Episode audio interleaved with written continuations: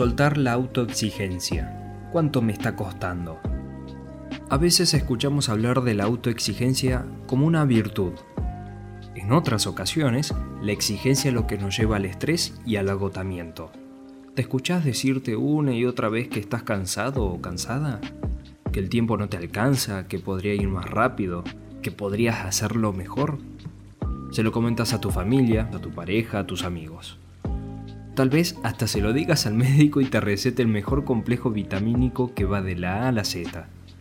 Pero no hay caso, igual andás arrastrando todo tu ser por la vida. ¿Cuáles son los primeros pensamientos que te vienen a la mente por la mañana cuando abres los ojos? ¿Y a la noche antes de dormirte? ¿Cuántos tengo que te dices al día? Tengo que ir al supermercado, tengo que juntarme con las chicas, tengo que hacer dieta, tengo que ir al gym, tengo que comprarme el mejor vestido para la boda, tengo que lavar el auto, tengo que entrenar para el maratón. Tengo que. Dos palabras fatales, agotadoras, pesadas, que aparecen incluso antes de abrir nuestros ojos por la mañana y que forman parte del último pensamiento antes de dormirnos por la noche. Pero además, nos acompañan durante todo el día y a donde vayamos incluso en los ratos de placer. Claro que hay contextos que potencian aún más esas dos palabras y hasta las justifican sin medir el impacto negativo que puedan ocasionarnos. Te damos algunos ejemplos. Tengo que ser el mejor en el trabajo. Tengo que ser el más querido. Tengo que formar la mejor familia. Tenemos que ganar de nuevo el campeonato. Tengo que comprar la mejor camioneta. La ilusión que genera el tengo que es que siempre puedes un poco más, un poco mejor, un poco más rápido. ¿Puedes? Ante la pregunta, nos respondemos a nosotros mismos o escuchamos a quien tenemos al lado. ¿Cómo que no? Tú puedes. ¿Cuánto te está costando todo esto? ¿En dónde sientes el costo? ¿Qué estás dejando de lado para cumplir con todos los tengo que que te taladran la cabeza? ¿La exigencia es buena o mala. La autoexigencia no es ni buena ni mala. En ocasiones nos ayuda a lograr lo que queremos. Sin embargo, muchas veces perdemos de vista el punto de llegada y seguimos por más y más y cada vez más un poco más, sin parar ni siquiera para celebrar nuestros logros. Proporcionalmente, es mucho mayor el esfuerzo que destinamos en llegar a un resultado que el placer que luego nos permitimos experimentar cuando lo alcanzamos. Desde hace algunos años se ha popularizado la frase hay que escuchar a nuestro cuerpo. ¿Pero sabemos escucharlo? Y aun cuando podamos escucharlo, ¿le hacemos caso? ¿Paramos a registrar qué es lo que me está diciendo? El cuerpo que somos en la sobreexigencia está en alerta, va rápido, se agrega tensión, siempre puede más. Es un cuerpo que claramente necesitamos para accionar en determinados momentos, pero al sostenerlo en el tiempo, nos pasa factura. Así es como aparecen las contracturas, los dolores, los análisis con valores fuera de rango, algún diagnóstico no esperado y los sustos. El cuerpo no miente. A cada uno de nosotros nos avisa diferente. Sin palabras, nos advierte que es momento de parar. Es momento de una pausa. A veces, lamentablemente, el aviso llega demasiado tarde y con consecuencias irreversibles. Una pausa que no necesariamente tienen que ser unas vacaciones. O sí, la pausa es una posibilidad que habita en nosotros naturalmente y que en general no la usamos.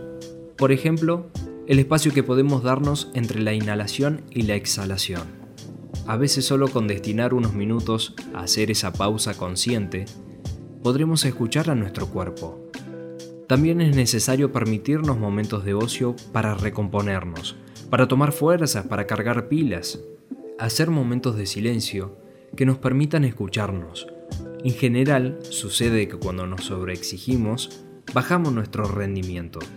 Y cuando soltamos la exigencia, relajamos, dormimos, nos distraemos y es entonces cuando se nos ocurren las mejores ideas, el otro parámetro que no miente es la emoción. ¿Cómo nos sentimos mientras estamos buscando más y más? ¿Somos felices? ¿Disfrutamos?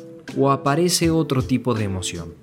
Cuando vamos atrás del más, no sabemos cuánto es más, por lo cual es común que vayamos corriendo el punto de llegada y acabemos por no estar satisfechos. Nunca llegamos a la meta justificando que siempre se puede un poco más. Más es una palabrita corta que no tiene condiciones de satisfacción porque cuando se repite una y otra vez no nos permite disfrutar de la llegada. Cuando no podemos disfrutar, cuando no estamos satisfechos, cuando nuestras expectativas son tan altas y poco claras, es probable que la emoción que nos acompañe sea la frustración o el enojo. Recordamos el relato de Juan, un hombre que se definía como exitoso, buen padre, buen esposo, orgulloso de capacitarse continuamente para cumplir cada vez mejor con su rol en una importante empresa, tanto que se hizo merecedor de un premio que le entregaron en el exterior. Estaba excitado, organizó su viaje, preparó un perfecto discurso de agradecimiento y luego de pronunciarlo, nos contó que se fue a la habitación del hotel. Se miró al espejo y se echó a llorar desconsoladamente. Logro sin disfrute no vale lo mismo. ¿Qué dejamos de lado en nuestro camino para ser los mejores? ¿Para qué queremos ser los mejores? ¿Qué es ser el mejor? ¿Qué es el éxito? ¿Podemos especificar qué queremos alcanzar en detalle para que cuando lo alcancemos nos demos cuenta y podamos parar?